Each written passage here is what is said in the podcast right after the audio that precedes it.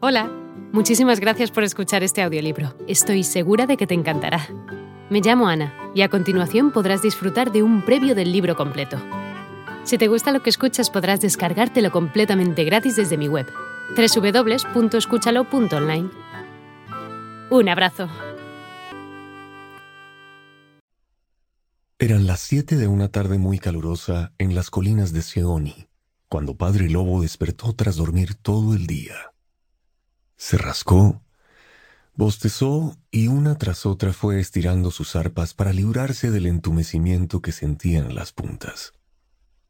Madre Loba yacía con su enorme hocico gris sobre sus cuatro cachorros, revoltosos y chillones, y la luz de la luna penetraba por la entrada de la cueva donde vivían todos ellos.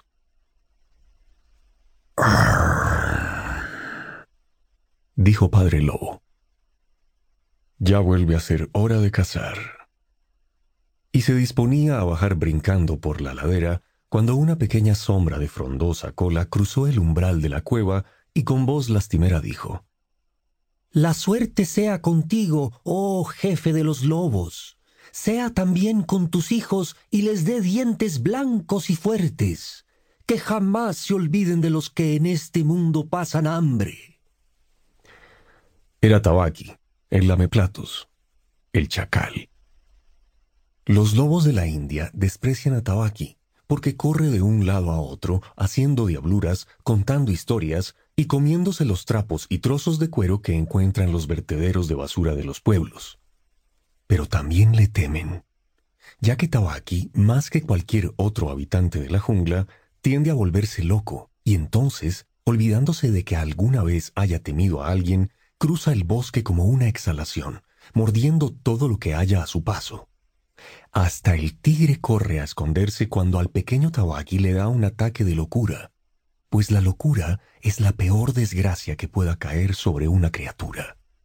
Nosotros la llamamos hidrofobia, pero ellos la llaman dewani, la locura, y huyen corriendo. Entra y echa un vistazo, pues, dijo Padre Lobo severamente. Pero aquí no hay comida. No la habrá para un lobo, dijo Tabaki. Pero para un ser tan insignificante como yo, un hueso seco es todo un festín. ¿Quiénes somos nosotros, los Gidurlock, el pueblo chacal, para andar con remilgos? Se metió corriendo hasta el fondo de la cueva, donde encontró un hueso de gamo en el que quedaba un poco de carne, y se sentó a roerlo tranquilamente. Mm, muchísimas gracias por tan deliciosa comida, dijo lamiéndose los labios. Qué hermosos son tus nobles hijos. Qué ojos más grandes tienen. Son tan jóvenes.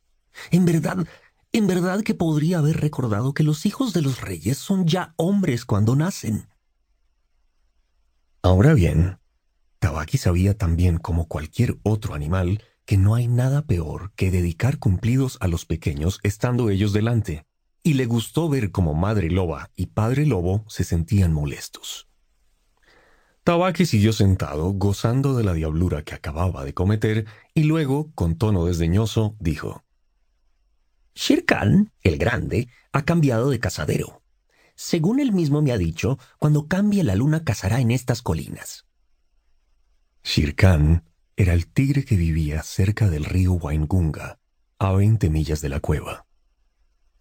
No tiene ningún derecho, dijo Padre Lobo con enojo. Bajo la ley de la jungla, no tiene ningún derecho a mudar de guarida sin advertirlo con antelación.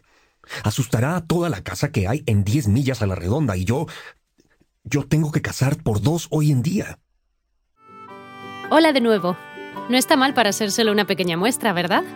Si te ha llamado la atención, recuerda que encontrarás este audiolibro completo y gratis en www.escúchalo.online.